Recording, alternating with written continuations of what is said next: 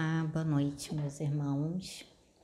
Mais um dia nós estamos aqui para gravar mais um vídeo, compartilhar com vocês informações, ideias, conhecimentos.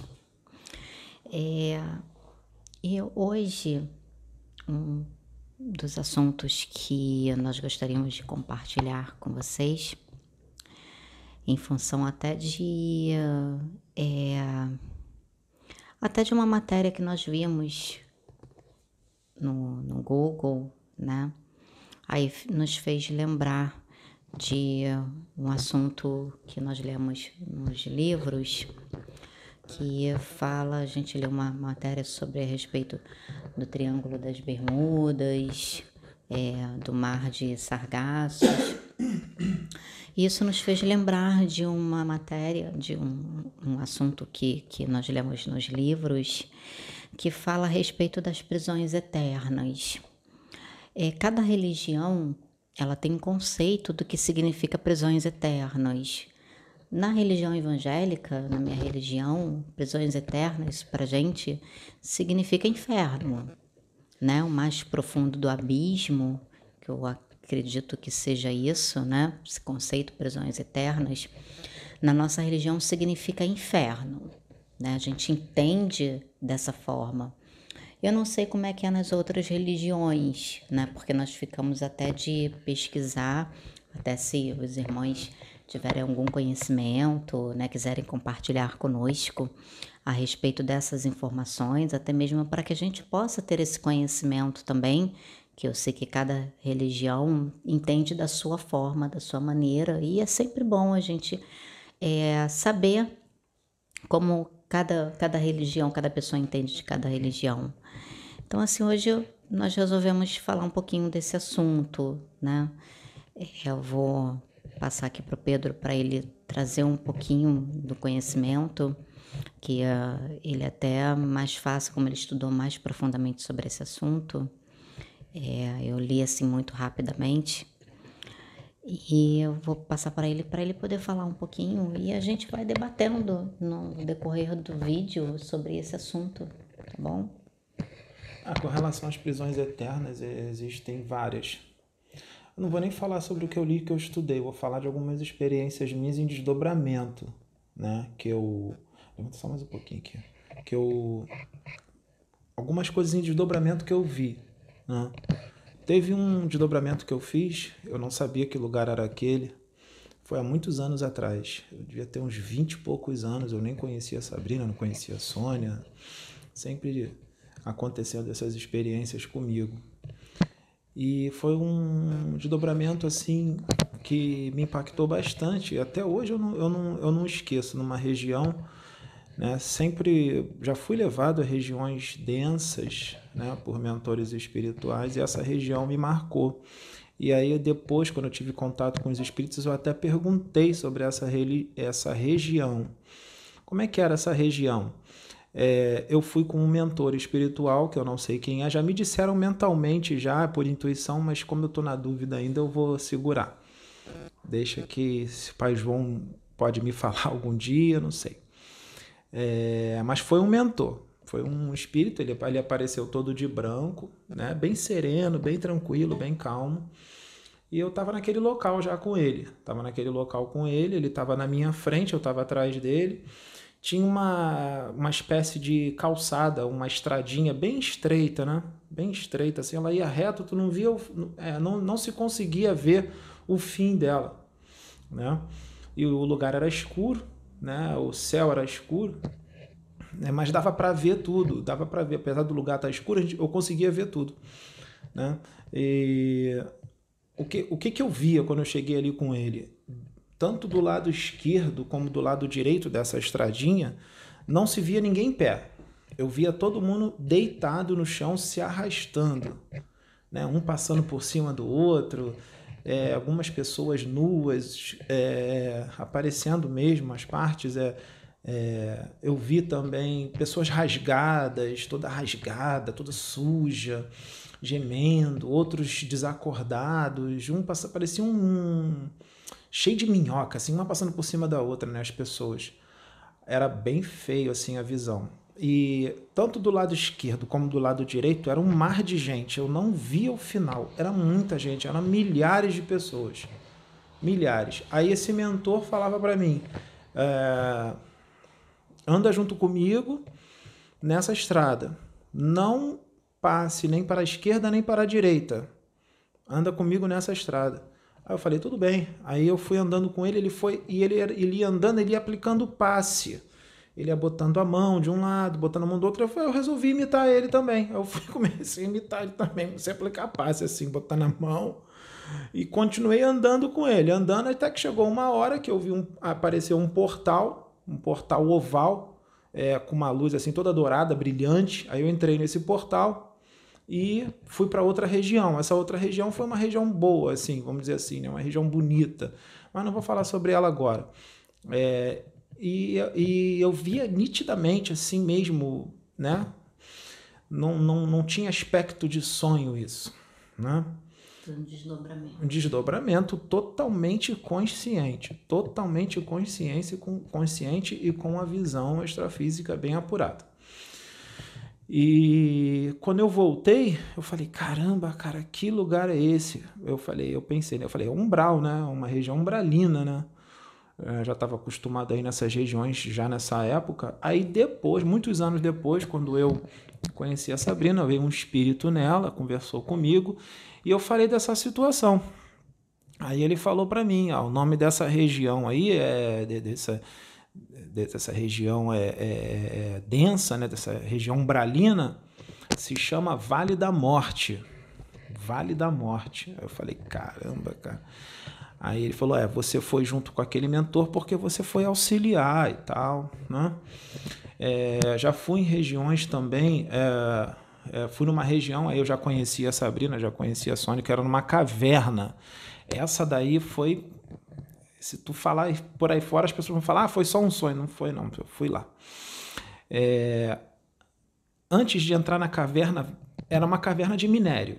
Tinha aqueles, aqueles carrinhos de ferro que bota os minerais dentro. Então, esses carrinhos de ferro vinha dentro com pessoas ali dentro esquartejadas. Eu via as pessoas esquartejadas, via braço, via perna, e as pessoas vivas, elas estavam vivas, né? Ou seja, tudo indica que eram espíritos, né? É, é, ali iam levando, né? E algumas pessoas iam inteiras. Aí eu entrei nesse lugar, nessa caverna, e lá era bem quente. Eu sentia a quentura do local. Era mais quente do que o que eu sentia, mas eu sentia a quentura. Né? E eu fui com outro mentor também. Né? E eu via as pessoas. Né? Tinha muitas pessoas inteiras, estavam inteiras, mas estavam naquele lugar de sofrimento. Né? E o que que acontecia? Tinha algumas pessoas no chão, então eu, eu ficava muito comovido com aquilo. Eu me abaixava para ajudar as pessoas, para abraçar, para ajudar e tal. E eu chorava lá dentro. Chorava assim, porque eu ficava bem comovido com aquilo. E aí eu ia ajudando, ia consolando, ia falando com eles e tal. Eles estavam nessa caverna. A caverna era física, mas tinha uma região astral ali, né, paralela à parte física. E Aí chegou um momento, eu ia consolando, ajudando e tal. Chegou um momento que esse mentor chegou para mim e falou assim: pronto, seu serviço aqui já está terminado. Pufa, eu voltava para o corpo. Quando eu voltei para o corpo, eu acordei a Sabrina, a Sabrina estava dormindo, eu acordei a Sabrina no meio da madrugada e liguei para a Sônia, porque foi muito forte. E aí, na mesma hora, vieram alguns espíritos de lá, foram trazidos alguns espíritos de lá e incorporaram na Sabrina, na mesma hora, logo que eu voltei. E eles vieram, é, falaram: muito obrigado por você ter vindo, você vai nos ajudar e tal. E alguns já foram resgatados ali, mas a maioria deles foram resgatados aqui na nossa reunião. Né, no, no domingo, até falei para a Sônia, falei, ó, domingo esses espíritos devem ser resgatados. Aí os espíritos desse local foram resgatados aqui na reunião, que já estava no momento deles de serem resgatados, né? Eles deviam estar ali há bastante tempo, mas como já era o momento deles serem resgatados, eles foram resgatados aqui. A gente ficou muito feliz de poder ter ajudado esses espíritos, porque estavam num sofrimento bem complicado ali. Eu falei, gente, que situação, né? É, então é assim, por que, que essas pessoas foram para esses lugares? Por vários motivos, né? Vários motivos que a gente vê. É, eu não sei qual é o motivo que essas pessoas estavam lá, mas é, naturalmente é, delitos de todo tipo, né? Assassinos, é, estupradores, é, políticos corruptos, sei lá, mas é bandidos, sei lá, e, e eram regiões bem complicadas, né? Então é, é eu acredito. É, é, não sei se tinham suicidas, não sei se tinha gente que se suicidou, né? Inclusive essa noite mesmo, de ontem para hoje, eu fui num lugar que bem complicado. Eu vi uns, via os tubos, eu via. Eu, eu fiquei entristecido hoje o dia inteiro, porque eu falei, poxa, essa tristeza. Não aconteceu nada para eu ficar triste. Sabrina viu como é que eu fiquei? Eles não permitiram que eu lembrasse de tudo, mas eu posso não. não pode não ter permitido que eu lembrei, né? Mas tá aqui, né? Na, na minha mente, né? Então eu fico, voltei com as sensações. Eu, o que eu lembro, eu estava dentro do aeróbus, né? E eu via essa região. Engraçado que não era dentro de um laboratório, dentro de uma indústria, do umbral, não. Era do lado de fora. Eu via os tubos de vidro bem é, largos, um do lado do outro, assim, vinha do chão, ia, ia bem, bem alto um líquido dentro, um líquido transparente, e eu via alguns, eu via cérebros enormes dentro, cérebros, que eu deduzo que sejam ovoides, e tinha outros que eram experiências né? É, parecia uma mistura de um ser com outro ser, uma coisa que é difícil de descrever. Assim, uma coisa bizarra mesmo, assim, é seres bizarros dentro desse líquido, nesse tubo. Só que o que, que acontece que eu achei engraçado assim, engraçado não, achei estranho, né? Falei assim, caramba, que é engraçado que eles estão eles eles está, parecia que estavam dormindo assim, hibernando, mas mas a mente deles estava ativa, eles estavam pensando. Eles pensavam, eu captava as ondas mentais dele, eu captava os pensamentos deles. Eu falei até para um rapaz que estava do meu lado na Europa, eu falei, eles estão pensando. Eu, eu estou captando os impulsos mentais deles, ele, a, a, mente deles está ativa. Aí é, ele concordou comigo. E era triste de se ver, mas aí o aeróbus continuou andando, chegou uma hora que esses tubos acabaram, o aeróbus continuou andando, aí deve ter entrado, ele desceu, deve ter entrado em algum estabelecimento lá, e aí eles não permitiram que eu lembrasse. Mas eu entrei em algum laboratório lá e eu acho que eu vi atrocidades, vi experiências lá de cientistas das sombras, é, é, de magos negros lá, e é, eu devo ter visto muita coisa feia, mas eles não permitiram que eu lembrasse. Mas eu voltei com as sensações, então eu fiquei meio depressivo hoje o dia inteiro, porque eu acredito que eu tenha visto muita coisa feia lá, atrocidades mesmo, experiências feitas por esses espíritos, né? Então, são regiões densas, né? E com relação a prisões eternas, com certeza existem nos livros aí, tem vários livros, né, que existem aí, né? E acredito que mais coisas devem ser trazidas no, no, decorrer dos anos aí, através de psicografia, porque eu acho que tem muita coisa por aí ainda que a gente não sabe.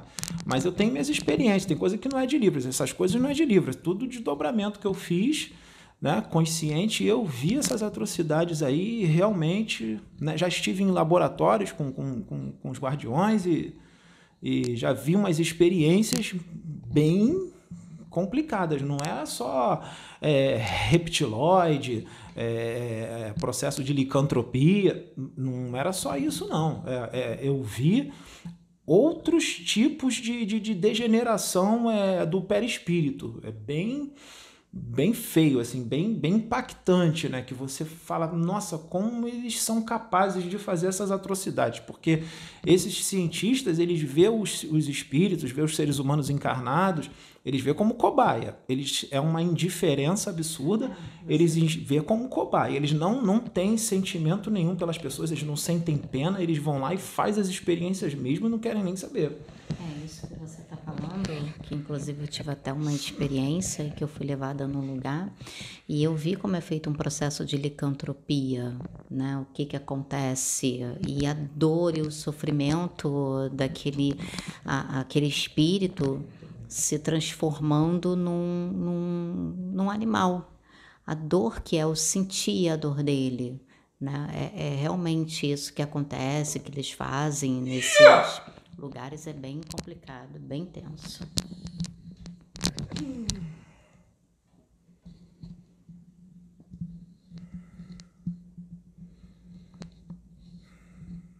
Pode falar, meu filho.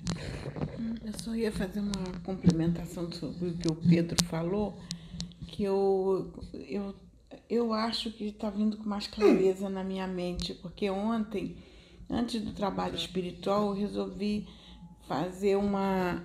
fazer uma. É, tipo um alinhamento de chakra e, e fui fazer uma relaxamento, me preparar para o trabalho espiritual. Aí eu fui, deitei e, e fiquei é, mentalizando e fazendo aquele relaxamento. De repente me veio uma imagem, assim, eu entrei num torpor que eu não, eu não dormi. Eu, é, é, é, é como se eu tivesse desdobrado. Eu acho que eu desdobrei naquele momento. Porque aí eu vi uma cena e que aquilo me impactou na hora e voltei rápido. Que eu vi como se fosse um. Era uma massa, é, mas era uma massa viva. Era como se fosse um ovoide, era esbranquiçado, redondo é, assim, redondo não, ovoide, esbranquiçado. Eu até olhando assim, a gente lembrava um porco gordo, mas não era um porco gordo, era não tinha forma nenhuma, era, era ovoide meio esbranquiçado. E eu vi um outro animal que dava a sensação que era uma cobra, mas não, não, não era uma cobra mesmo, que vinha e, e começava a entrar dentro desse, desse. É como se estivesse entrando dentro dele. E aquilo me chocou tanto que eu voltei. Aí eu falei, que isso? Que eu estava vendo, eu voltei. Para alguns filhos, desculpa te interromper, minha filha, mas para alguns filhos que ainda não estão totalmente acostumados com essas incursões, nós começamos devagar. Esse menino já está acostumado, mas existem algumas situações que é complicado mostrar, mas é necessário pelo trabalho que ele tem que fazer, que ele se prontificou a fazer com espiritualidade. Essa noite, nós levamos esse menino numa, regi região abissal, onde são realizadas atrocidades totalmente desprovidos de ética e nós permitimos que esse menino visse isso que ele descreveu agora desses tubos que não era dentro dos laboratórios, não era dentro de um estabelecimento, minha filha. Era feito do lado de fora.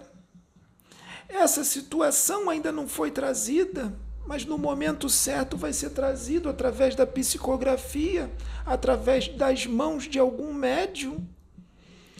Esses tubos eram, são inseridos dentro deles seres vítimas das experiências desses cientistas. Claro, existem alguns ovoides, existem outros seres artificiais, onde são acoplados os ovoides na parte onde se localiza o crânio para experiências.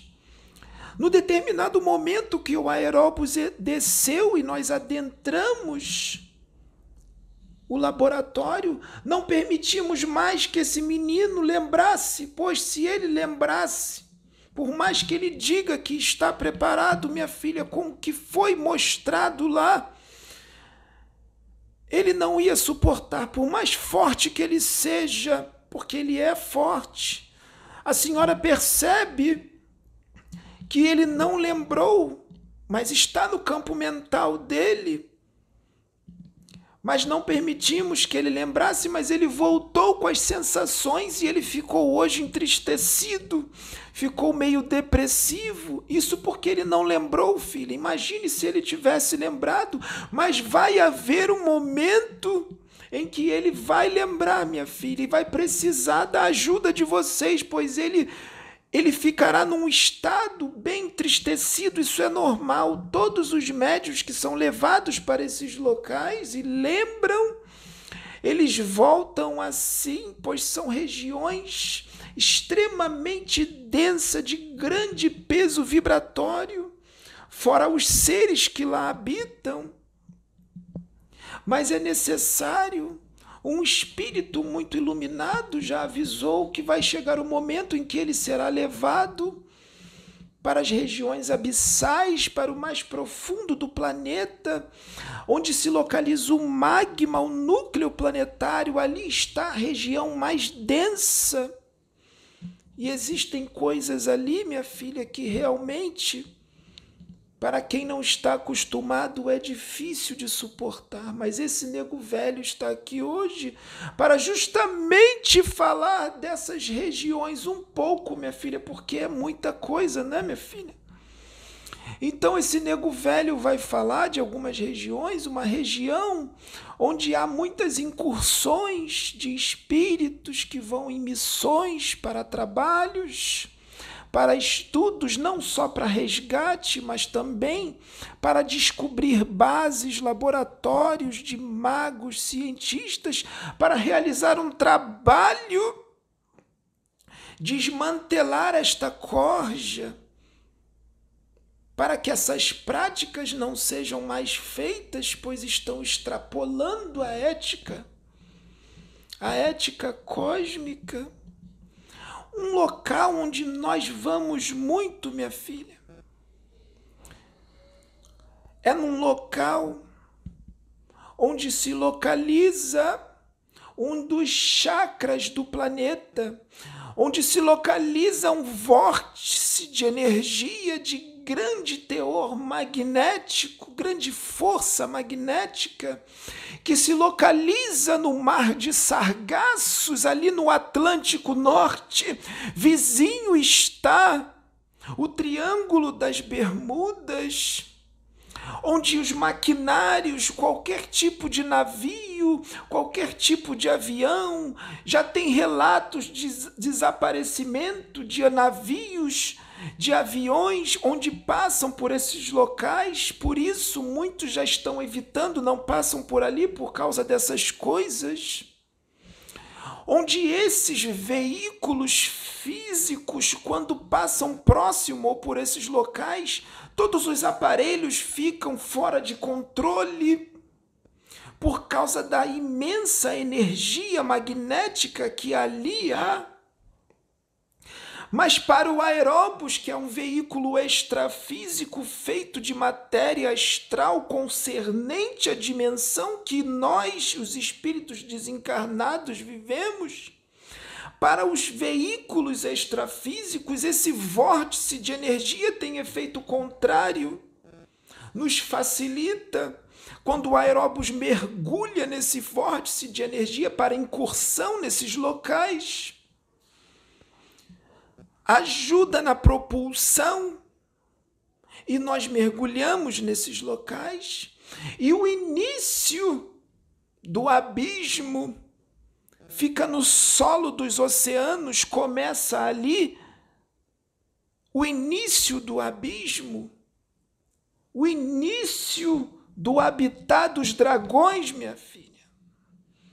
Uma das regiões mais densas das regiões abissais.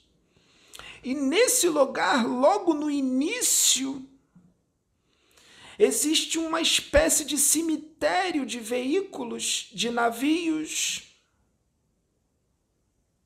de aviões, submarinos físicos Muitos ali afundaram na época da Segunda Guerra Mundial, da Primeira Guerra Mundial e outras situações, onde a providência divina aproveitou esses veículos físicos e, fize, e a providência divina realizou uma espécie de duplicata desses veículos duplicatas astrais. Aí a filha pergunta: mas se ali existem seres que já estão há milênios onde não existiam os veículos? Aí era realizado de uma outra forma, existiam bolsões astrais, onde a providência divina trabalhava e realizava esse serviço de prisões magnéticas de uma outra forma. Mas como já tem esses veículos, foi criado essa espécie de duplicata. Não quer dizer que já não existia de outra forma. E ali foram realizadas as prisões magnéticas para espíritos, espíritos criminosos, que praticaram crimes horrendos contra a humanidade, genocidas, serial killers, estupradores, mas não de uma ou duas mulheres, minha filha, mas de muitas. Pedófilos, não de uma ou duas crianças, mas de muitas crianças 30, 40, 50 crianças. Políticos corruptos, minha filha. E aí perguntam como os políticos corruptos entram ali? É só botar a cabeça para raciocinar, minha filha. Imagine um governador ou um presidente da república, seja lá de que país for, que desvia o dinheiro do povo. Fazendo isso, minha filha, o que acontece? Muitos morrem. É como se estivesse tirando a comida da boca das criancinhas, das pessoas necessitadas. Os hospitais ficam sem recursos e muitos morrem nos hospitais. Mas quem roubou foi o político que roubou aquela verba para benefício próprio, sabendo que ia causar danos, ele tem consciência que vai causar danos, que muitos vão morrer por causa disso, mas a ganância é tão grande, minha filha, que ele não pensa nos seus irmãos e rouba a si mesmo. Minha filha, todas essas pessoas que morrem, que desencarnam por causa dessas práticas, esse filho político que fez esse roubo, que cometeu esse delito, ele responde por essas mortes, minha filha. Como se ele tivesse ali matado elas, praticado. Não é como se estivesse, ele matou. Ele responde por essas mortes. Imagine incontáveis seres humanos que morrem. Quantos morrem, minha filha? Imagine um mandato de quatro anos. Quantas pessoas não falecem por causa desses roubos? Ele responde, minha filha, por cada morte que ali está. São pessoas que, quando você vê passando por aí, dando entrevistas, são pessoas normais, não é, minha filha? Mas não imagina o que espera por eles. Isso é real, minha filha, não é ficção, não é filme. Posso fazer um comentário? Pode, minha filha. É, eu tenho essa, essa experiência porque, é, como eu sou. É, hoje eu estou aposentada pelo Ministério da Saúde.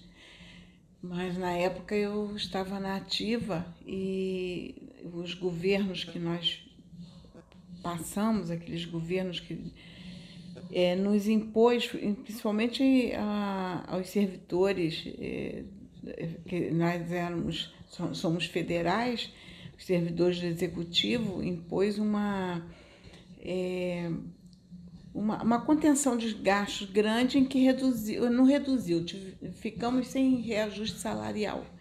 E ficamos com salário congelado, acho que por 8, 10 anos, uma coisa assim muitos amigos que trabalhavam comigo, que não tinham é, um suporte financeiro como a gente tinha por fora, que com, com, com como eu, eu tinha duas profissões, meu marido duas profissões, então não tinham esse suporte de um ganho fora. Um, alguns colegas se suicidaram, porque não conseguiam é, manter o seu padrão de vida, não conseguiam alimentar seus Quem filhos. foi responsável pelo suicídio desses filhos? O governante. Ele responde por essas mortes? Responde. Então, minha filha, durante sua encarnação, esses políticos, os serial killers ou os estrupadores de muitas mulheres ou os pedófilos, esses crimes horrendos, genocidas, eles vão acumulando no seu perispírito energias muito densas, muito densas, muito densas e muito densas.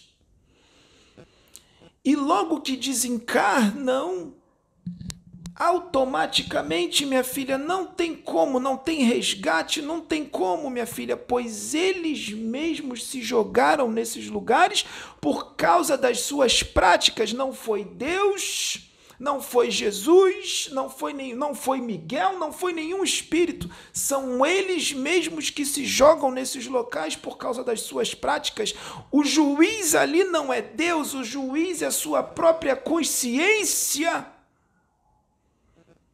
Esse é o juiz são suas consciências, logo que desencarnam, são atraídos como ferro ao chumbo para essas regiões densas, atraídos magneticamente pelas, para as prisões eternas e ficam dentro dessas duplicatas, dentro dessa prisão magnética, seja em forma de navio, seja em forma de avião, ali dentro, e pasme, minha filha isso ainda é misericórdia de Deus. Esse nego velho vai explicar o porquê é misericórdia estar dentro dessas prisões. Porque existem regiões mais densas do que essa. Lembrando que ali é só o início do abismo. Se você descer mais vibratoriamente, existem regiões mais densas. Quando esse filho desencarna, minha filha, esse nego velho já vai deixar você falar, minha filha. Quando esse filho desencarna, ele já está desprovido de seu corpo físico, as consciências se expandem e os crimes dele, cada crime, cada morte que ele cometeu, que ele praticou, começa a vir rememorando na sua mente, lembrando repetidas vezes, repetidas e repetidas, e ele entra num transe mental de um processo de culpa e de autopunição extremamente fortes. E aí, nesse momento, minha filha, em que ele desencarna e começa a entrar nesse processo de culpa e de autopunição, começa a ver a degeneração progressiva do seu perispírito, pois suas práticas foram primitivas são filhos que não evoluíram, que se estagnaram e fizeram práticas primitivas, então eles voltam a ter um corpo primitivo. O primeiro estágio da degeneração progressiva do seu perispírito, ele fica com formato, minha filha, de homem das cavernas. E ele continua, minha filha, sentindo aquela culpa, não para, fica repetindo, repetindo, repetindo. E chega uma hora que ele entra numa espécie de casulo, é um casulo mental criado pela própria mente dele, fica paralisado como uma estátua, mas a mente continua ativa e ele continua lembrando dos seus crimes. E aí ele entra numa nova degeneração. O estágio seguinte, qual é o estágio seguinte? Ele toma a forma de um réptil Literalmente um réptil, minha filha. E ele continua lembrando dos crimes, lembrando repetidas vezes. Qual é o terceiro estágio? Ele toma a forma de um vibrião mental, que é uma minhoca, uma lagarta, e continua, e continua as culpas, as autopunições, e vai passando o tempo e degenera mais. E ele toma a forma de um ovoide, que é o estágio final. Mas o que, que esse nego velho disse? Que essas prisões é um benefício, um benefício, uma misericórdia divina, porque dentro dessas prisões eles estão protegidos. E ali eles só vão até a forma de réptil, pois essa prisão magnética não permite que eles degenerem mais porque caso eles sejam retirados dessas prisões magnéticas, eles podem descer ainda mais vibratoriamente e degenerar para vibrião e depois para ovoide. Então, essas prisões é uma misericórdia divina. O seu perispírito é carregado de fluidos mórbidos, tóxicos. Existem guardiões da humanidade nestes locais, onde ficam supervisionando eles, alimentam eles, pois, como o pai velho já disse, esse nego velho disse, o espírito também se alimenta, alimentam eles, supervisionam, tomam conta, porque há tentativas diversas de magos negros que tentam hilar e retirar esses espíritos dessas prisões E por que eles querem esses espíritos? Eles querem esses espíritos para escravizar, escravizam os répteis, escravizam os cavernícolas, usam os cavernícolas em obsessões complexas. E muitas das vezes, filha, esses espíritos conseguem libertar esses seres dali e usarem eles como escravos. Isso acontece. Mas está havendo um aparato maior e isso está cada vez mais difícil para os magos negros. Portanto, minha filha, são seres onde o seu perispírito tem energias tão densas, tão densas por causa das suas práticas, que se esses espíritos forem aproximados de um ser humano encarnado, essas energias densas que há neles são absorvidas pela aura do encarnado e pode causar até o desencarne. Se esses espíritos forem pegos da forma que estão, sem uma preparação, com esses fluidos densos em seus perispíritos, e tentarem reencarnar ele numa mulher daqui da terra, ela não resiste, ela desencarna. É claro que alguns deles serão deportados para outros planetas muito mais primitivos, que está na mesma frequência vibratória que eles, na mesma densidade que eles. Mas outros existem exceções, outros ainda há chance de uma regeneração, e como Deus é infinitamente misericordioso, há toda uma preparação no plano espiritual, e esses alguns podem ainda encarnar aqui na Terra através de todo um procedimento que é feito no plano espiritual. Pode perguntar, minha filha. Eu, hum. eu quero fazer uma pergunta. Assim. Pode perguntar, minha filha. É, que uma, uma dúvida, até no outro dia a gente estava conversando sobre isso aqui, porque no Apocalipse fala da segunda morte. É, chegar a esse estágio é uma segunda morte do espírito? Sim, minha filha. É uma segunda morte. Esse nego velho vai explicar. Quando há degeneração progressiva do perispírito, lembrando, minha filha, que a fase de cavernícola, a fase de reptiloide e a fase de vibrião, ainda há perispírito ali, ainda há um corpo astral ali, mas quando ele vira um ovoide, o seu corpo astral já degenerou. E o ovoide nada mais é do que um corpo mental degenerado ele perde o seu corpo astral por causa das suas práticas, vítima, sendo assim vítima de si mesmo. Por isso que há todo um procedimento para que o ovoide possa recuperar o seu corpo astral, que esse nego velho já explicou num outro vídeo, para que ele recupere o seu corpo astral. Então é uma segunda morte, minha filha. É a segunda morte que está na Bíblia. Essa é a segunda morte.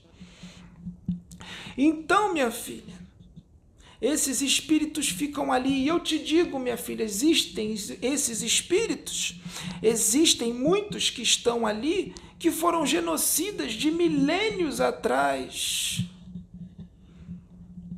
Espíritos perversos que praticaram crimes hediondos fomentaram guerras, generais, reis de épocas muito antigas, estão ali há milênios. Por isso o nome prisões eternas. Por que eternas? Porque eles ficam ali tanto tempo que parece uma eternidade, mas não quer dizer que vão ficar por toda a eternidade. Como esse nego velho já disse, Deus não é assim, que castiga, que coloca o seu filho no inferno por toda eternidade. Sabe lá, minha filha, toda eternidade? Um trilhão de anos, dez trilhões de anos, toda eternidade é muito tempo. Todos merecem uma segunda chance.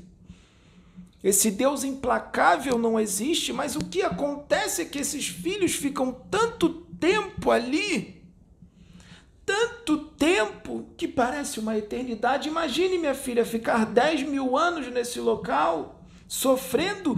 E o pior, minha filha, esses genocidas, a mente deles é tão doente que eles ali naquele local, naquela prisão magnética, eles continuam planejando atrocidades, continuam planejando destruição de tão doente que são aquelas mentes.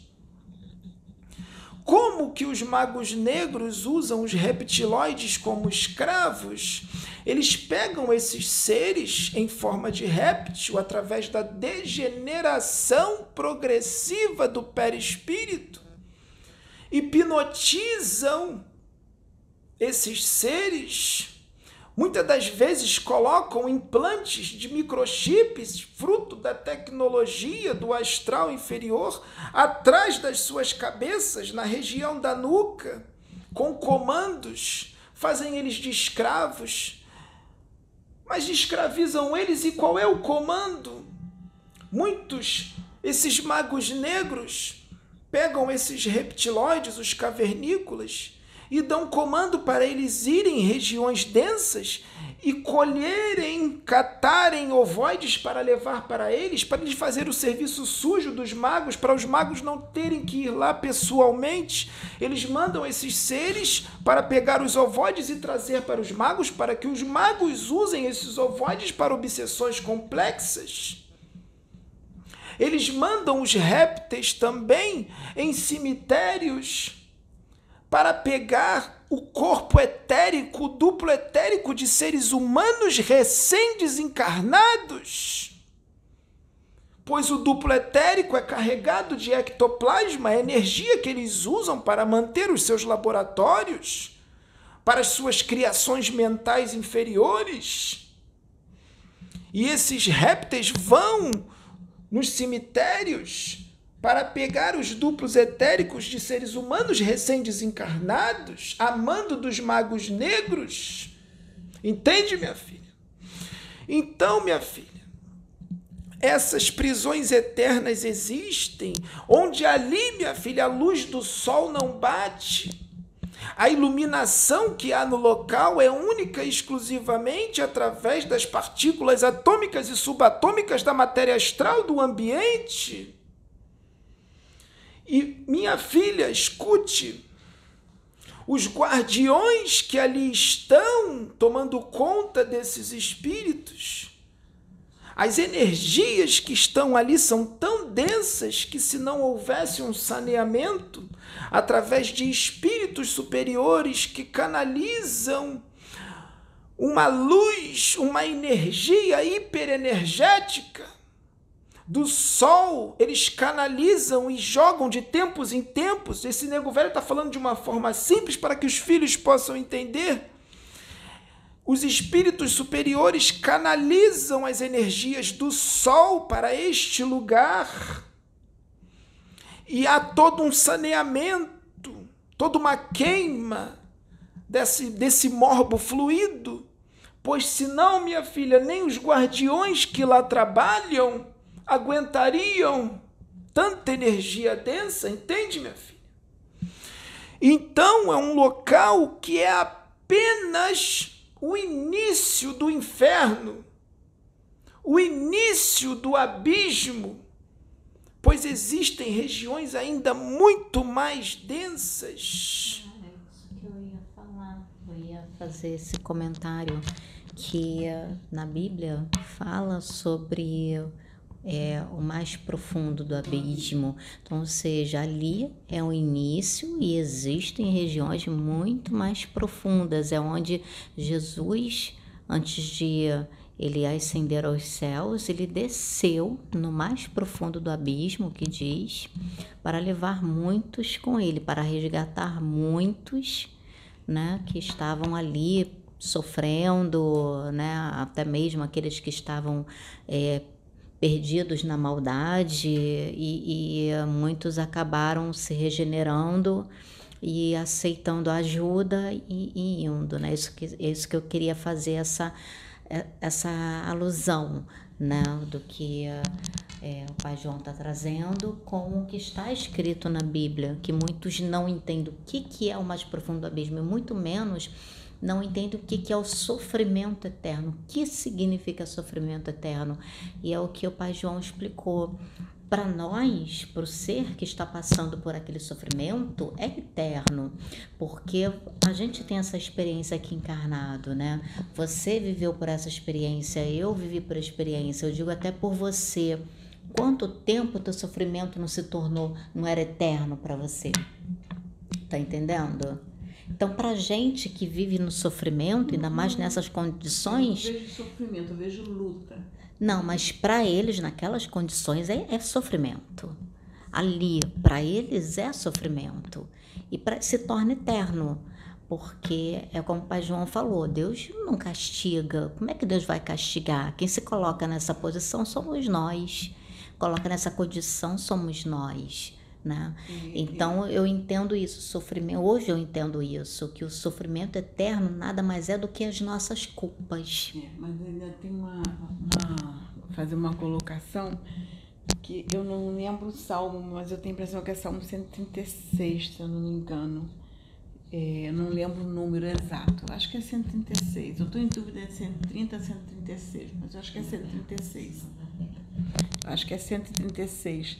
Que que o salmista diz assim que Deus é assim que Deus nos sonda, Deus nos conhece, Deus até no profundo do abismo lá ele está conosco. Existem filhos encarnados na terra hoje. Muitos deles estiveram no abismo, minha filha. Existem, existiam no abismo muitos sacerdotes da época da Inquisição, sacerdotes esses que mandavam queimar pessoas, pois chamavam de bruxos, não era assim?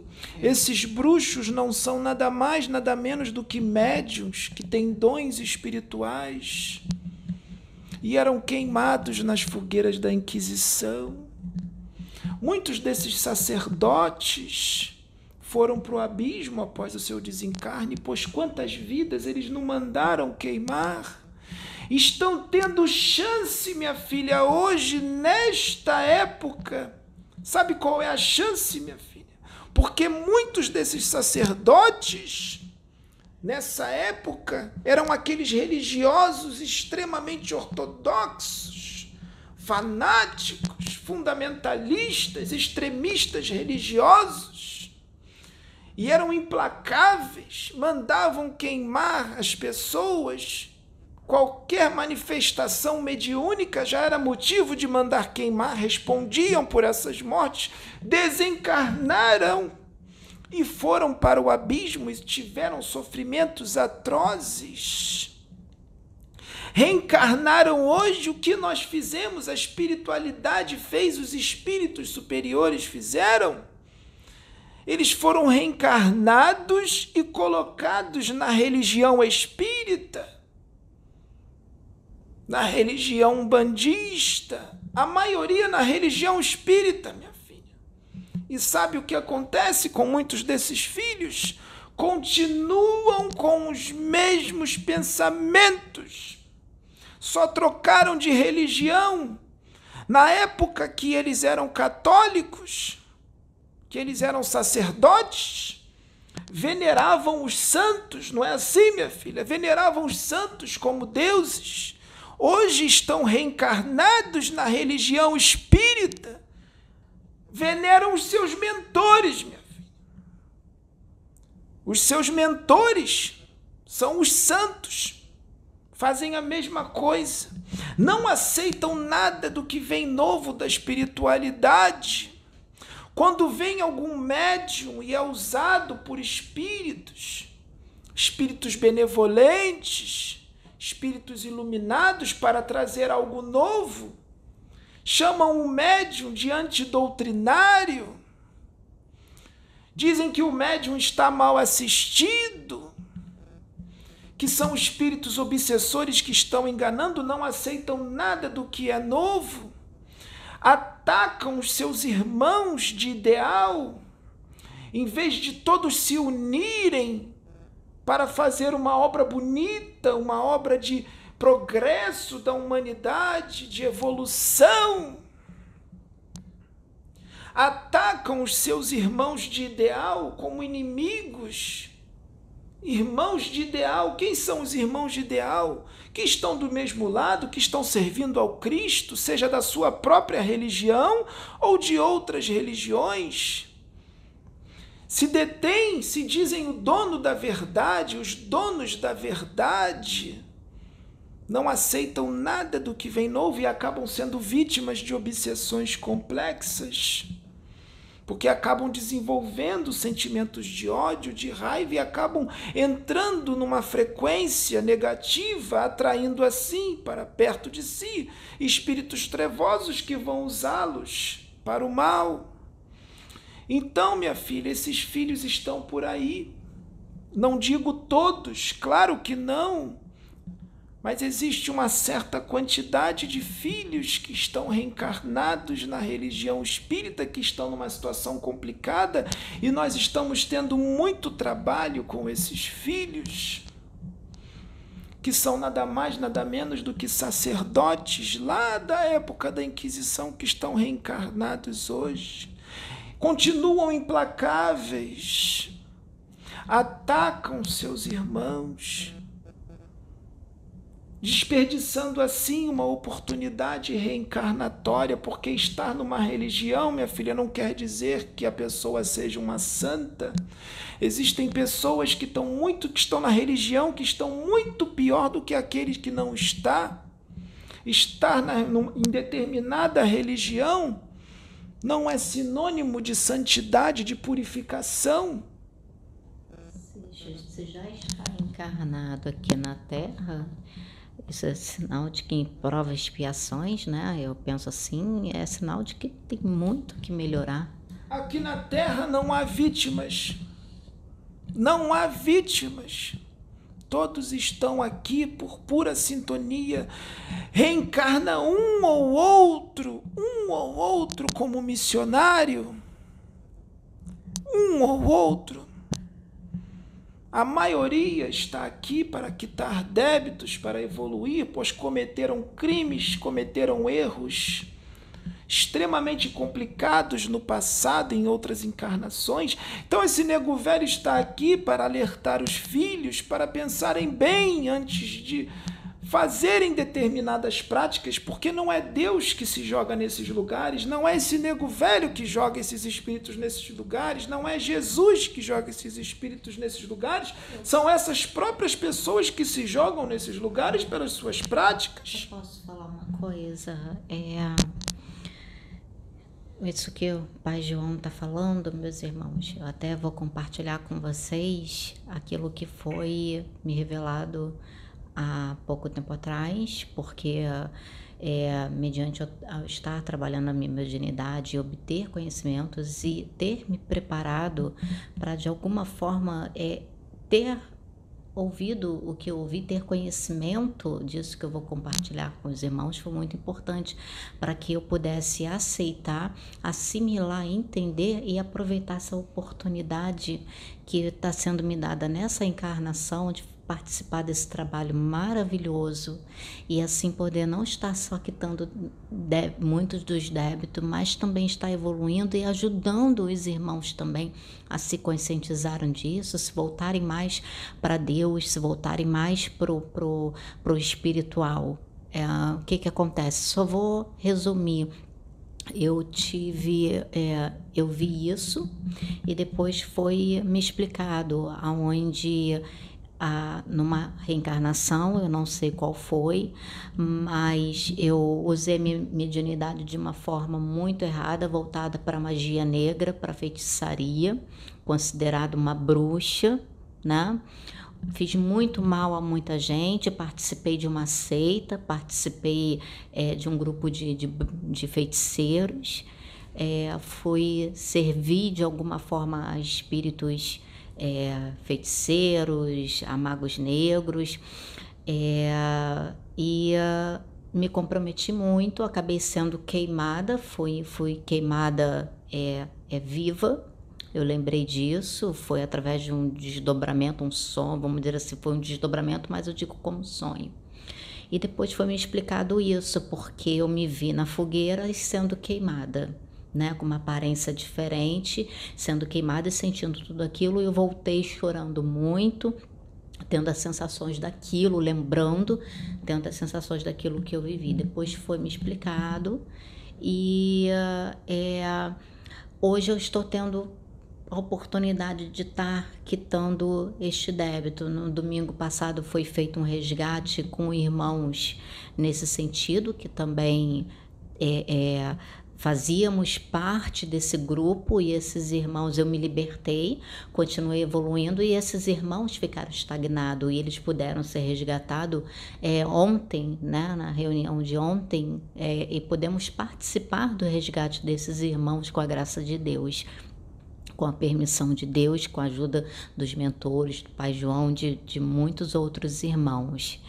É, então, irmãos, pensem bastante. É isso que eu queria compartilhar com os irmãos. Hoje eu entendo quando muitas das vezes é dentro da, da religião evangélica, ainda quando eu, eu, eu não estava voltada mais para o universalismo, eu estava voltada mais para a religião evangélica, eu ouvia, minha irmã está aqui, que ela vai concordar, eu ouvia várias vezes é, muitos irmãos sendo usados e eu recebi a seguinte mensagem: lembre de onde você foi tirada. E na época eu não entendia isso, eu não conseguia entender. E hoje eu entendo, eu entendo porque eu fui tirada justamente desses lugares, meu irmão. Meus irmãos, eu fui tirada justamente desses lugares. Hoje eu compreendo isso. Então, aproveitem bastante a mensagem que está sendo trazida para os irmãos. Essa é a, minha experiência que eu queria passar para os irmãos. E a filha está inserida nesse trabalho espiritual, quitando débitos, fazendo o contrário que foi feito nessas épocas, inclusive feiticeiros que você conhecia nessas épocas foram resgatados aqui Outros espíritos trevosos foram resgatados aqui, viram como você está agora e ficaram abismados com a sua mudança. Pois a filha é um espírito muito evoluído, mas nessa época já era muito evoluída, mas acabou usando a mediunidade, os seus dons mediúnicos e a sua força mental, pois a filha tem uma força mental muito grande. A filha já percebeu no seu dia a dia, algumas vezes, na sua força mental, não é, minha filha? Então a filha usou essa força mental, esses dons que são muito bonitos nessa época para o mal e agora está tendo a oportunidade de consertar tudo isso através do trabalho espiritual ao qual está participando. Graças a Deus. Inclusive, minha filha, é importante contar para os filhos que a filha encarnou e não lembra, mas espíritos que estão desencarnados há séculos no plano no plano astral inferior sabem quem a filha é e o que fez naquela época e já, já vieram para fazer propostas. A filha viu um mago negro. Na época, um mago negro veio fazer uma proposta para ela, para servi-lo. Mas a filha ainda não sabia o que era um mago negro, viu aquele espírito com capuz e os olhos vermelhos, só interpretou como um espírito trevoso, mas era um mago negro que queria você de volta, pois era um como uma a filha era uma espécie de discípulo dele e ele queria a filha de volta. E veio fazer a proposta, conte para os filhos como foi. Sim, eu ainda nem, meus irmãos, eu ainda nem imaginava participar desse trabalho, esse conhecimento que eu estou tendo hoje, eu não tinha nessa época.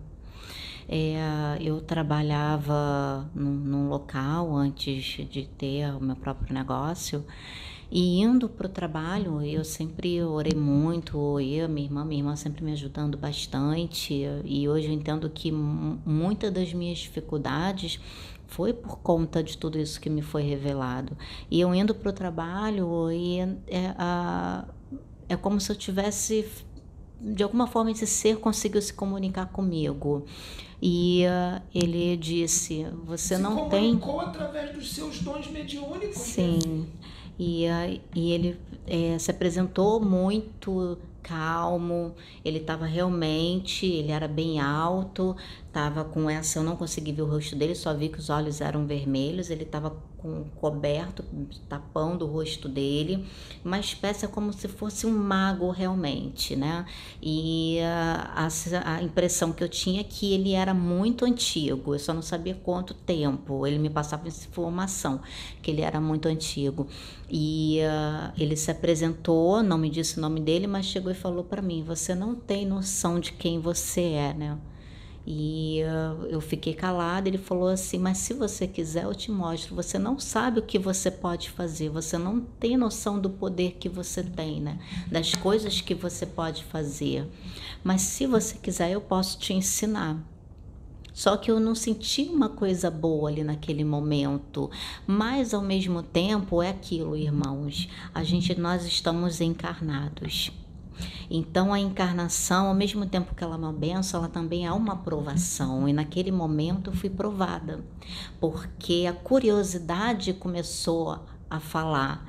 E eu, tipo, e como se ele falasse, a, a, instigasse a curiosidade. O que ele falou foi justamente para instigar a curiosidade.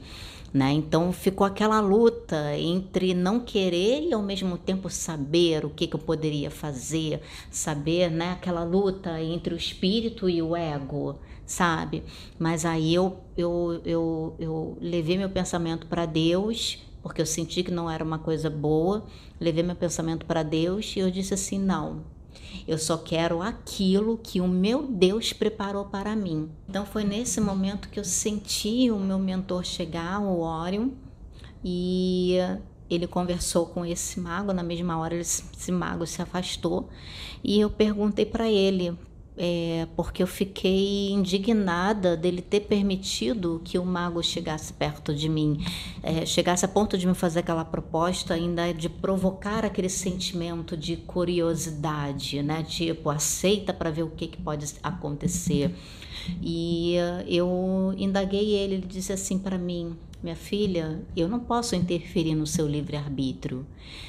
É, eu tinha que esperar você fazer uma escolha. Eu tinha que esperar você tomar uma decisão. Então, quando você tomou a sua decisão, aí você me deu aval para interferir. Porque eu não poderia, é, é, é, eu não, não posso interferir no seu livre-arbítrio. Então, meus irmãos, nós temos que pensar bem nas nossas escolhas, nas nossas atitudes. Né? Isso serviu para mim de aprendizado nisso, que uh, é, é não só na questão espiritual, mas na questão do nosso dia a dia. A gente tem que pensar bem nas escolhas que nós fazemos, na, na, nas propostas, nas escolhas que nós aceitamos. O mundo está aí para nos oferecer muitas coisas, mas será que isso vai nos beneficiar? Porque nós estamos aqui, mas não somos daqui. Vai chegar num certo tempo, numa certa idade, que a carne vai voltar para o pó mas o espírito ele é eterno. E o que que a gente está plantando aqui na questão espiritual? O que que nós vamos levar para o plano espiritual? Qual é o tipo de vida que você está cultivando aqui para levar para o plano espiritual? Então é isso que eu então, filha, é importante dizer isso para os filhos, para que eles entendam que muita gente que está inserido num trabalho espiritual, são devedores de outras vidas.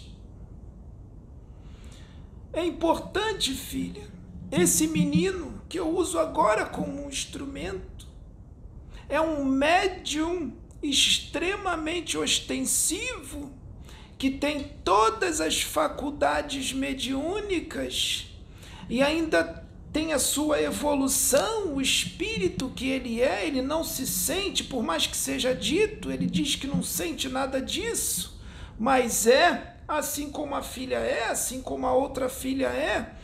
E já aconteceu o mesmo com esse filho agora há pouco tempo. Ele deu um cochilo no seu quarto, desdobrou e um mago negro apareceu para ele, abrindo as asas, como se fossem asas, né, minha filha? Não é assim? abriu seu manto e falou para ele, ele fala de uma forma calma, eles não vêm como um monstro rosnando, gritando, não, eles chegam com muita elegância, falando manso, Cavaleiro.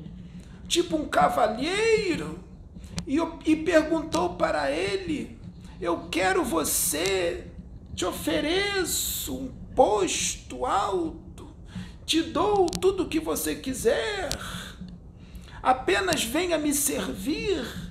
E esse menino falou para ele: Não, eu sirvo ao Cristo, eu sirvo a Jesus. E ele disse: Esse menino perguntou para o mago negro: Para que que você tem interesse em mim? E o mago negro disse: Eu quero usar os seus dons, a sua mediunidade, para atrasar o progresso da humanidade. E os mentores estavam todos ali, os mentores dele, mas não apareceram, esperaram ele fazer a escolha. Como foi? Como foi com você, minha filha? E ele disse: Não, eu não quero, eu sirvo ao Cristo, eu sirvo a Jesus. E nesse momento nós trouxemos ele de volta para o corpo e ele passou no teste. Bem no início, quando ele conheceu você, minha filha, que se manifestou um mago negro em você. Você lembra, minha filha, que ele disse para ele que você tinha os códigos e tudo mais? Lembra disso? Que o mago negro chegou para esse menino e disse: Está tudo bem, minha filha? É necessária a revelação que esse nego velho vai fazer aqui agora é necessária. Pois é chegado o momento. Yeah!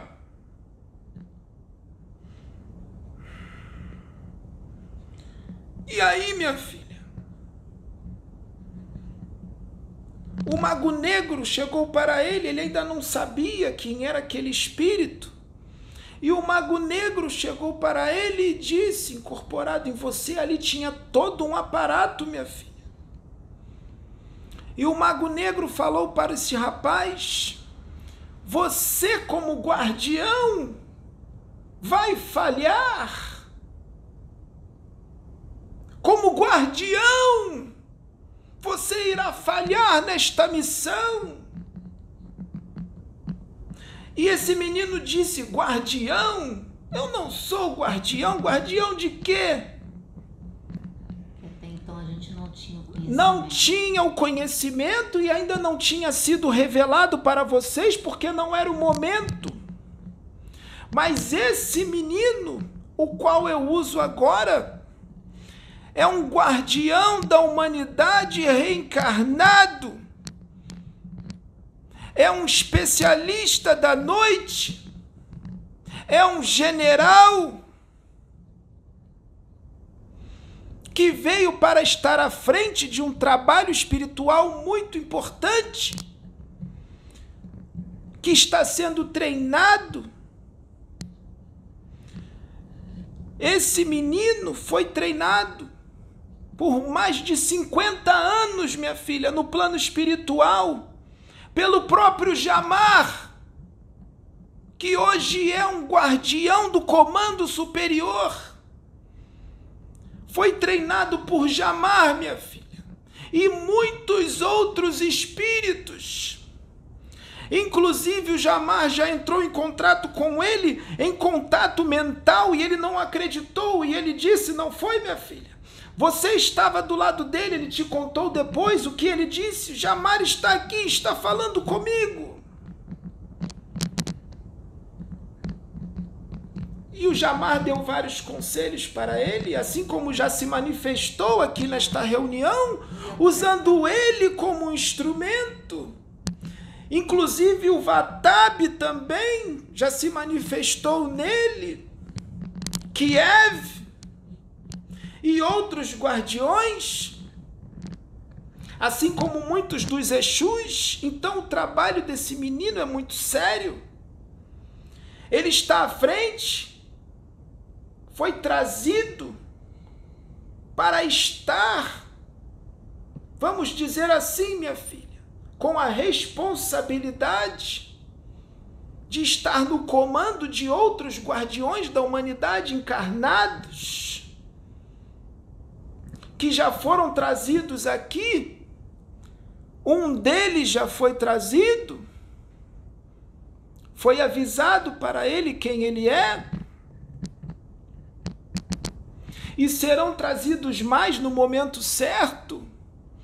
Muitos não vão acreditar, minha filha. Vão dizer que o médium está no animismo. Vão dizer que ele quer aparecer.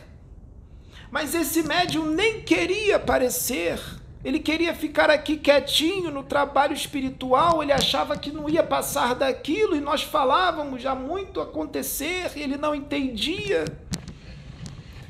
Esse médium não é dotado de falso moralismo, ele, como ele diz, não é minha filha, ele tem os pés no chão, ele sabe que ele não é perfeito, que ele tem os seus defeitos, mas é um espírito evoluído e continua evoluindo mais mediante a escolha que ele está fazendo, que teve que ter uma renúncia grande de sua vida para servir a Jesus. Renunciou a sua vida para servir a Jesus. Pode falar, minha filha. Inclusive, ele mesmo quando a gente conversa, ele sempre pergunta, né, o que que os mentores viram nele. O que que uh, ele também ao, mesmo tempo assim, ele luta, ele está sempre procurando se melhorar, fazer a reforma íntima. E uh, mas é, ele mesmo fala, eu tenho muitos defeitos, né? E uh, é, e ele mesmo muitas das vezes tem determinadas situações que ele passa pelas provações, ele é aprovado e ele é, é testado, né? Que a gente vê muito isso, o quanto que ele é testado, o quanto que ele é, está sempre sendo provado. E uh, muitas das vezes ele se sente até um pouco incapaz, né? Então, isso é um... Isso é uma coisa ele não sente. A gente fala para ele quem ele é, ele diz: Mas eu não sinto nada disso. Isso é com todos, é normal. A filha se sente quem ela é, quem nós dissemos que a filha é.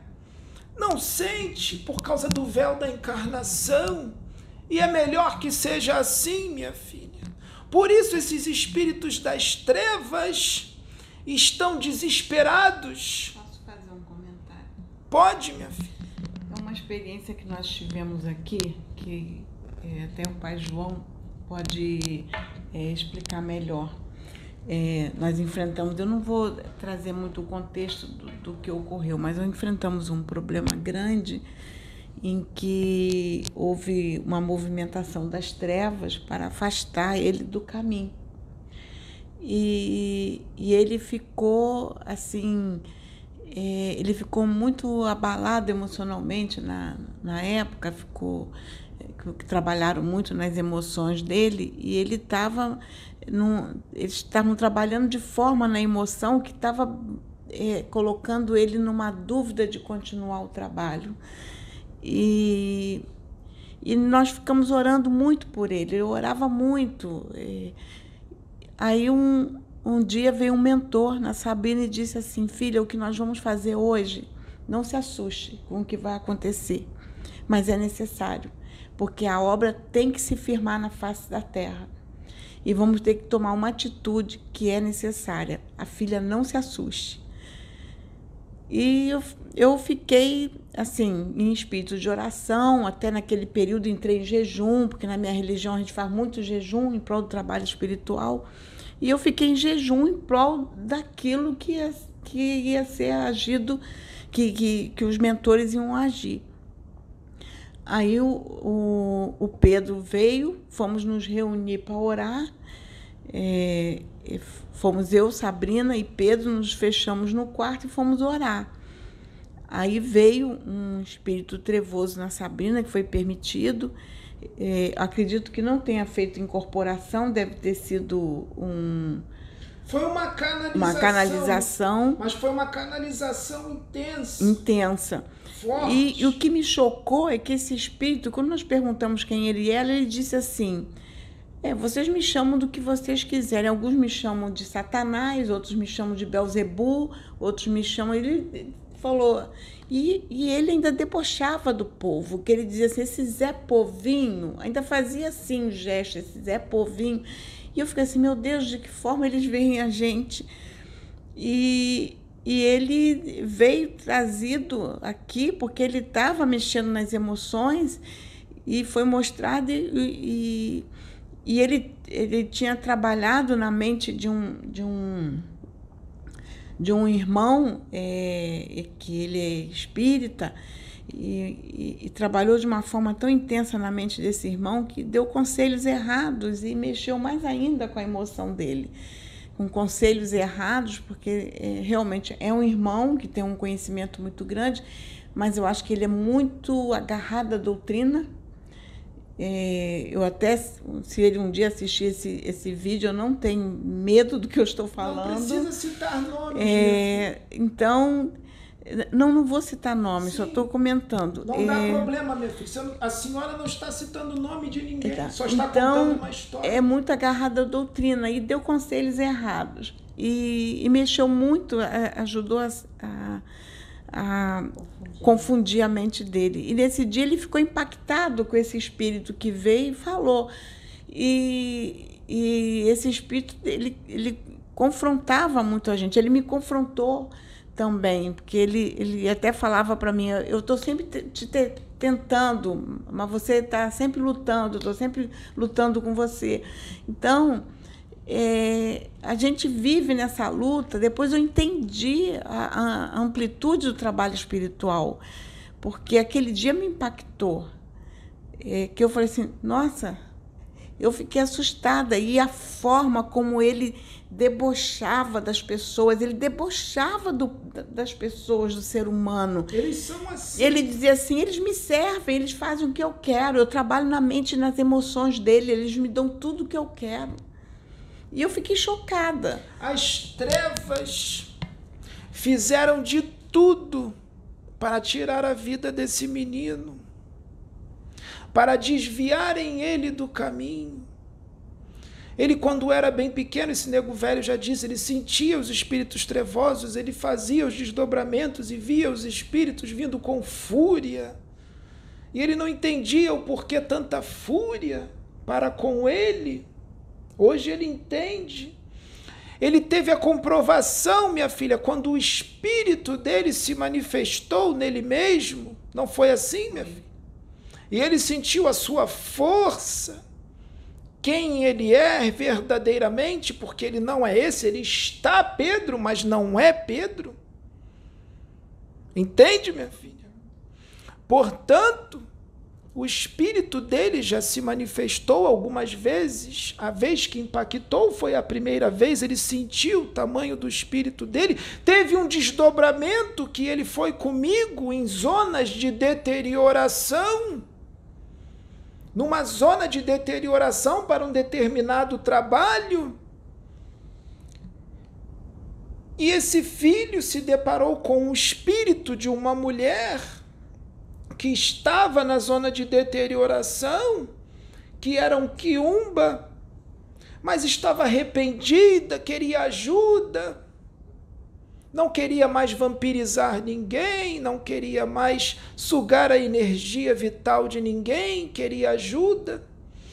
E ela veio se aproximando desse menino, e ela tinha um corte muito grande no rosto, bem fundo, porque ela desencarnou vítima de um acidente de carro. E esse menino se assustou, minha filha. E o que ele fez, minha filha? Quando ele se assustou com a mulher, ele começou a entrar num processo de transfiguração do seu perispírito e começou a tomar a forma da sua dimensão de origem.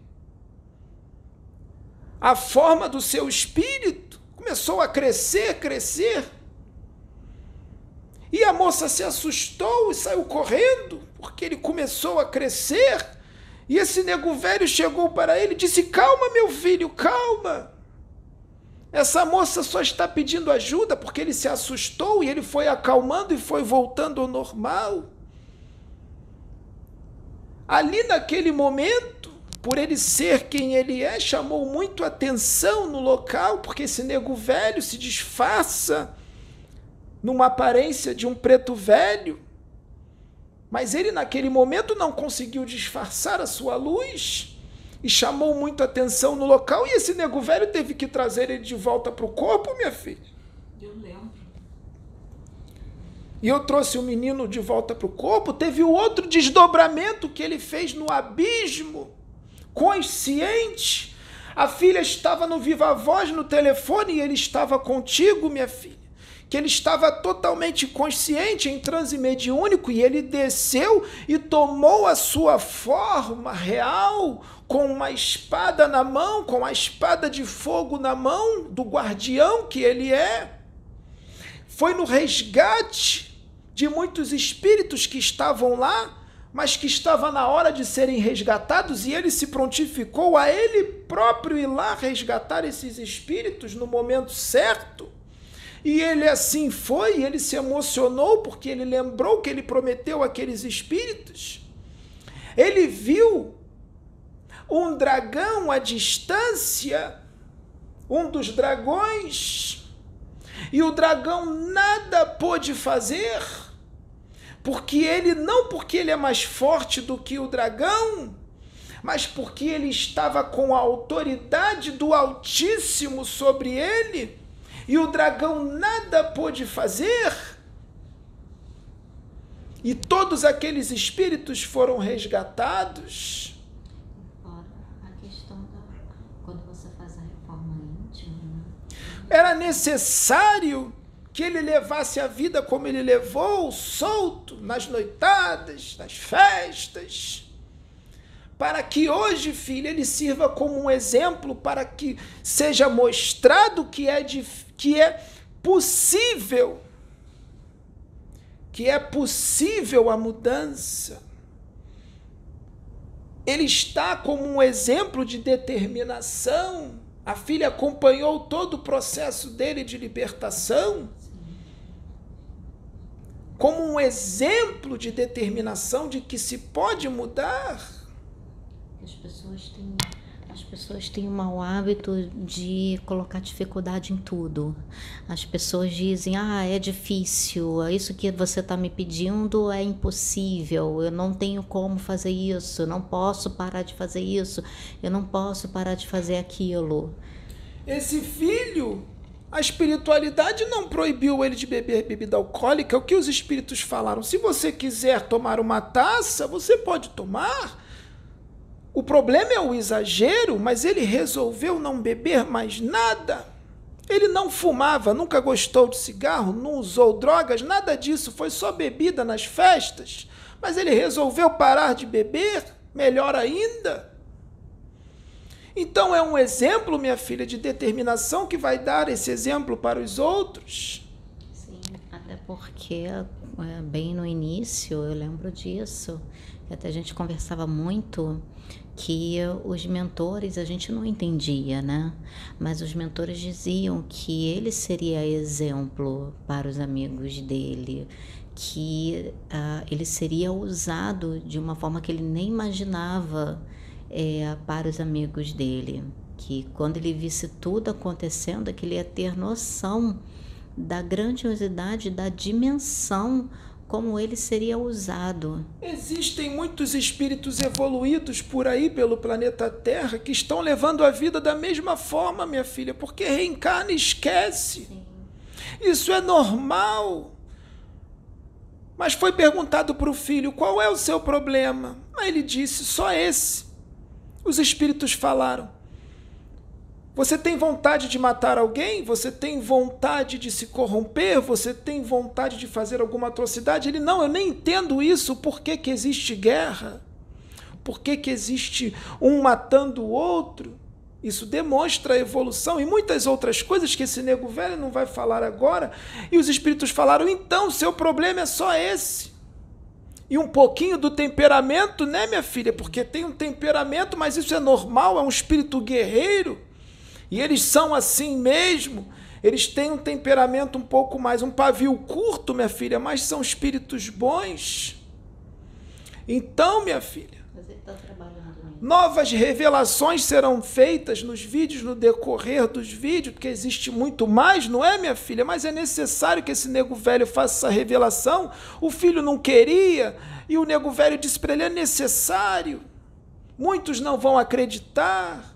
Muitos vão dizer que ele está no animismo, que ele quer aparecer, mas ele não liga para o que vai ser falado. O que importa é a obra que ele está participando, servindo a Jesus e ajudando muitas vidas, seja desencarnadas e encarnados. No momento mais desencarnados, não é, minha filha? Nos resgates de muitos. Então, minha filha, esse nego velho finaliza aqui Porque esse nego velho já falou muito, minha filha. Nos próximos vídeos tem mais assunto, o nego velho vai trazer muitos assuntos, assim como se manifestarão outros espíritos, está sendo tudo preparado, minha filha. Nem esse menino sabe, ele sabe de um ou outro, né, minha filha? Mas tem muito mais, mas no momento certo. Aí ele fala que vocês vão tra trazer certo assunto e chega na hora, pega uma prega uma peça nele que muda. De vez em quando, porque esse menino sabe como é que é, né, minha filha? Ele fica e quer ver sobre o assunto e a gente muda para gente, para ele ver que as coisas não são assim, que a gente pode mudar. Mas não tem problema, minha filha, isso é normal. O importante é a dedicação que ele está tendo para com a obra, porque a responsabilidade dele é muito grande, minha filha. E vai precisar da ajuda de vocês duas que compreendem ele. A família dele nunca compreendeu ele, minha filha. E os amigos nunca compreenderam pois a sua expansão de consciência está muito além desta civilização, desta humanidade, muito além, minha filha. É claro que ele seria incompreendido, não poderia ser diferente, é normal. Assim como, Assim como muitos outros que vieram e foram incompreendidos. Isso é normal, mas esse filho vai ajudar os seus irmãos a expandir as suas consciências através dos seus relatos, através das coisas que ele vai fazer. Esse nego velho fica por aqui, minha filha. Fiquem todos com Jesus, que os filhos sejam abençoados. Viva Deus, viva Jesus, viva Pai João de Aruanda na terra. Yeah! Ah, meus irmãos, o debate hoje foi bem, é, bem intenso. É, a gente fomos conversando e muitas das coisas que foram falado, que foi trazida, foi falado, é, a gente não imaginava. Eu nem imaginava que ele fosse fazer essa Mas é, o que que acontece? O, o que eu tiro de ensinamento nisso tudo, não só pra gente, para mim, porque é uma coisa que eu penso o tempo todo. Acredito que o Pedro e a Sônia também e eu deixo é, o que eu penso é, para os irmãos poderem pensar também, para os irmãos poderem analisar que uh, quando a gente encarna, no processo encarnatório, nós esquecemos quem nós somos. É, nós esquecemos até mesmo das vidas que nós tivemos, né? Então é natural esse processo encarnatório, faz parte. Né? Jesus passou por isso, muitos outros espíritos que vieram, encarnaram, fizeram a diferença. Mahatma Gandhi, Chico Xavier, é, profetas, Isaías, Jeremias, muitos outros, né? Passaram por tudo isso e passam por tudo isso. É, porque o importante, irmãos, é a evolução. O importante é você evoluir. Hoje, através desse trabalho espiritual, eu estou me conectando muito mais com o plano espiritual, muito mais com Deus e eu estou descobrindo verdadeiramente quem eu sou. Verdadeiramente quem eu sou. Isso está sendo muito importante para mim, verdadeiramente quem eu sou, meus irmãos não é somente como Sabrina, porque eu estou Sabrina, mas eu não sou Sabrina, eu estou. eu estou nesse invólucro e eu sei que quando eu me despedir deste invólucro e vier numa outra encarnação, eu posso estar Rebeca, eu posso estar Letícia, Ou homem. é, ou homem, né? Posso estar Rômulo, não sei. Mas isso é, vamos dizer assim, eu acho que o importante da encarnação é você aproveitar as oportunidades que são dadas. Quantas das vezes você passou por um determinado local, às vezes você recebeu o panfleto de um convite para você ir numa igreja ou de algum irmão que é, te convidou para você visitar o centro espírita dele, ou independente de qualquer que seja a religião, por, você, por mais você ainda não tem conhecimento e a gente acaba jogando essas oportunidades fora de poder evoluir, de poder se conectar mais com Deus e descobrir mais de você. Porque cada vez que você descobre quem você é, mais você se aproxima de Deus.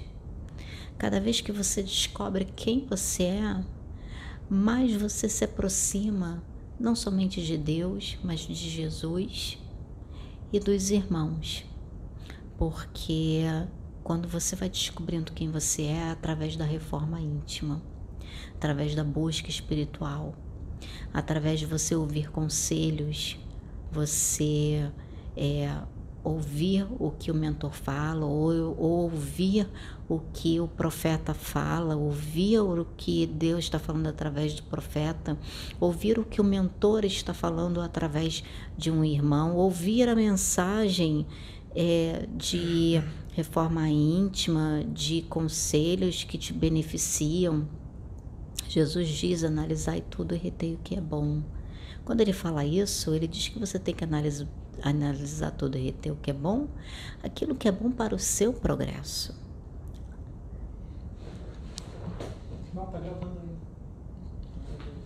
Aquilo que é bom, aquilo que é bom para o seu progresso, aquilo que vai te impulsionar. Então, assim, muitas das revelações que é feita sobre nós é. Muitas das revelações que é feita que é feita sobre nós não é para nos engrandecer ou engrandecer os irmãos, mas é, quando o irmão recebe uma revelação, mas é para reformular, para crescer. Então, isso é o que eu tenho para falar com os irmãos. Vamos encerrar, não dá tempo de falar o para falar, não. Vai ficar muito longo, vamos encerrar. Bom, o que eu tinha para falar sobre o que foi colocado, que eu acho que vai ser mu- muito importante, porque eu me lembro uma vez na, na igreja que eu. da- é a religião que eu, sou, que eu sou evangélica, de uma denominação, que eu não quero trazer o nome, e, e eu me lembro que eu estava com o pastor da minha igreja e veio uma irmãzinha que é profetisa e o pastor pediu, ore por ela, é, porque o, o pastor da minha igreja, ele, é assim, eu tinha um jeito de ser que às vezes ele não me compreendia muito pela minha visão das coisas. E ele foi pediu essa irmã que orasse por mim.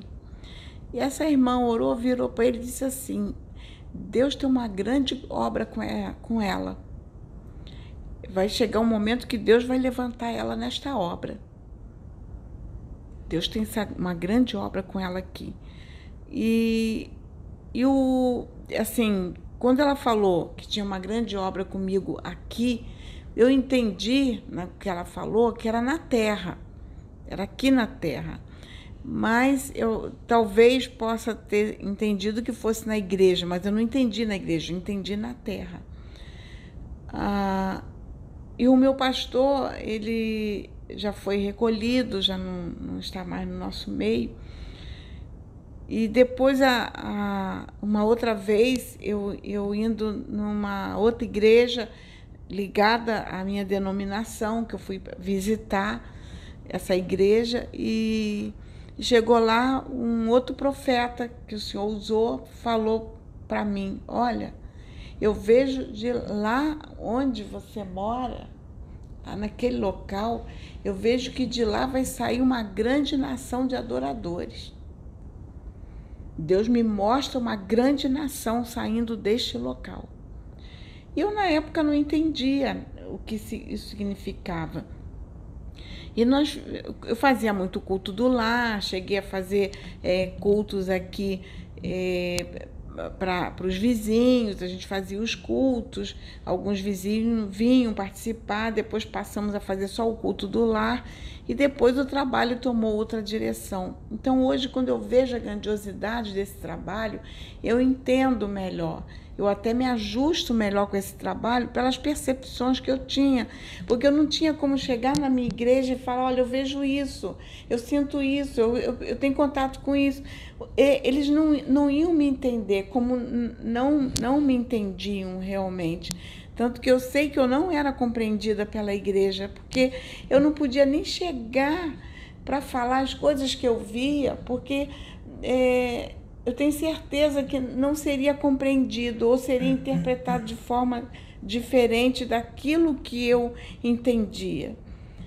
E hoje eu vejo esse trabalho, sei que é um trabalho novo, vai mexer com a mente de muita gente, inclusive dentro da minha religião, é, é, muitos não vão aceitar, eu acho que a maior parte não vão aceitar é, vão achar até que eu me desviei do caminho, mas eu nunca estive tão ligada a Deus como eu estou agora. Porque hoje eu entendo tudo que eu vivi espiritualmente. Eu entendo o que eu, que eu via e o que, que acontecia comigo, que eu não tinha explicação. A minha igreja não me dava explicação. E, e hoje eu tenho as explicações, hoje eu entendo o que, que é, hoje eu entendo é, porque eu estava na, na, igreja e, e, e, muitas das vezes eu me via num local escuro e eu estava ali andando, eu, eu via que eu iluminava, é como se saísse uma luz de mim que iluminava a minha volta. E eu via as pessoas esticando as mãos para mim pedindo ajuda, pessoas todas deterioradas, pessoas é, é desfigurada. E eu, eu ficava assim, meu Deus, quem são essas pessoas? E eu, com pena, eu passava por elas, eu querendo tocar para ajudar, e eu não entendia por que, que eu estava nesse local, o que, que eu estava fazendo ali. Eu, é, eram, foram várias, várias situações assim. Depois me foi explicado que eu, na, mesmo na minha religião, eu desdobrava e ia para um umbral para resgatar irmãos então, hoje eu entendo e eu posso fazer o meu trabalho hoje sabendo, consciente do que eu estou fazendo. Então, eu acho muito importante que nós estamos trazendo coisas novas, sim. Alguns irmãos acreditarão, sim, outros não. Mas pensem no novo, porque Isaías, quando profetizou a vinda de Jesus há 700 anos antes de Jesus vir, também foi tido como louco. Quem acreditou? Porque nunca aconteceu, nunca acontecia na época deles, é. não acontecia. Quantos morreram e reencarnaram e não viam Salvador? É. Chico Xavier, quando E Jesus só veio 700 anos depois. Então, Isaías trouxe é, o novo para aquele tempo? Sim, trouxe o novo, como nós estamos trazendo agora o novo. Então, eu gostaria que os irmãos pensassem nisso. Então, eu agradeço. Deixa eu só falar uma coisa rapidinho que o pai João me disse hoje que ele, ele falou isso para mim eu já não entendi. Ele disse que hoje o vídeo poderia ser longo. Não tem problema. Se durar aí quase duas horas, não tem problema, porque ele disse que hoje realmente o vídeo seria longo. Agora eu estou entendendo o que, que é. É, só para finalizar, é, eu estava falando aqui do Chico Xavier quando trouxe o nosso lar, todo mundo chamou ele de louco, é, que aquilo dali não existia. Só depois, não sei quantas décadas que foram aceitar o que foi trazido. E muitas outras. É, normal. É. é. esse negócio que o Pai João falou, de eu ser um espírito muito evoluído, eu nunca me senti isso e continuo sem sentir, porque eu falo, nossa, mas eu tenho tantos defeitos e tal, eles dizem que isso é normal. Então, eu não tenho falso moralismo, eu tenho meus defeitos, o que eu estou fazendo é reforma íntima para tentar melhorar como todos. Eu só tive uma prova disso uma vez na minha vida. Eu estava, se eu não me engano, com 28 anos e minha mãe me levou numa casa E naquela casa a mãe de santo fez aquele. jogou os búzios assim. E eu estou resumindo, né? Teve mais algumas outras coisas, mas não, tem, não adianta falar. É, falar o principal. Ela jogou os búzios e falou. Foi a única vez que eu consegui ouvir isso. Ela chegou e falou assim: Eu tenho mais de 40 anos de, dessa religião aqui, já lidei com muitas pessoas, eu nunca vi um, uma pessoa com a evolução igual à sua. É uma evolução muito grande. Eu nunca vi um espírito tão evoluído. Falou para mim. Aí eu falei assim: eu evoluído? Eu falei: a senhora está enganada. Ela falou assim: é, você está evoluído. Se, você não tiver na sua última encarnação, está na penúltima. Extremamente evoluído. Uma coisa absurda. Aí eu falei assim: mas peraí. Eu, eu, olha só, eu bebo. Falei para ela, eu bebo, eu vou para festas, eu fico com um monte de menina, eu bebo. Aí ela começou a rir. Ela falou assim: Mas isso é normal. Muito espírito evoluído que vem é, entra nessa. Isso é normal. Aí ela falou assim: ela começou a me perguntar: Você gosta de briga física? Brigar? Eu falei: Não, odeio briga. Aí ela falou: Você entende é, guerra? Você entende por que, que um país entra em guerra com outro? Eu falo: Não, acho isso totalmente desnecessário. Eu não entendo por que um matar o outro. Eu odeio guerra. Não gosto. Por mim, todo mundo se amava. Todo mundo era irmão. Não tinha nem divisão de país. Pra, pra, por mim, o planeta Terra seria um governo só, seria, seriam todos é, é, iguais. Aí ela, ela ficou rindo. Aí ela começou a falar: Você ama os animais? Eu falei: Muito, demais. Amo muitos animais. Ela falou assim: quem te faz mal, você consegue odiar a pessoa que te faz mal? Eu falei: não. É impressionante, a pessoa me faz mal, eu continuo gostando dela. Não consigo odiar. E quando eu sinto raiva, rapidamente se apaga. Aí ela começou a falar: então, começou a me provar que eu era um espírito é, evoluído. Aí eu falei: tudo bem, então vou acreditar na senhora, mas nem liguei para aquilo, né? Nem liguei para aquilo, continuei levando minha vida normalmente. Aí depois aconteceu tudo isso né, de tudo isso me ser revelado e falaram isso de novo aqui através da Sabrina e tudo mais. E aí as coisas foram sendo reveladas. Tem muito mais coisas que eles nos revelaram, mas eles, acho que eles vão sendo contadas assim, experiências de desdobramento, várias coisas sendo contadas no decorrer dos vídeos, né? Mas é isso. A gente finaliza aqui, que acho que já, fal já falamos bastante, uhum. para não ficar muito longo. Então fiquem todos com Deus, né? E vamos indo, né? Só não esqueçam, irmãos, de dar o like, o joinha e compartilhar também, tá bom? Para ajudar o nosso canal a propagar, é, ajudar a propagar o nosso canal para que mais pessoas possam ter acesso a essas informações. Bom, fique na paz de Jesus.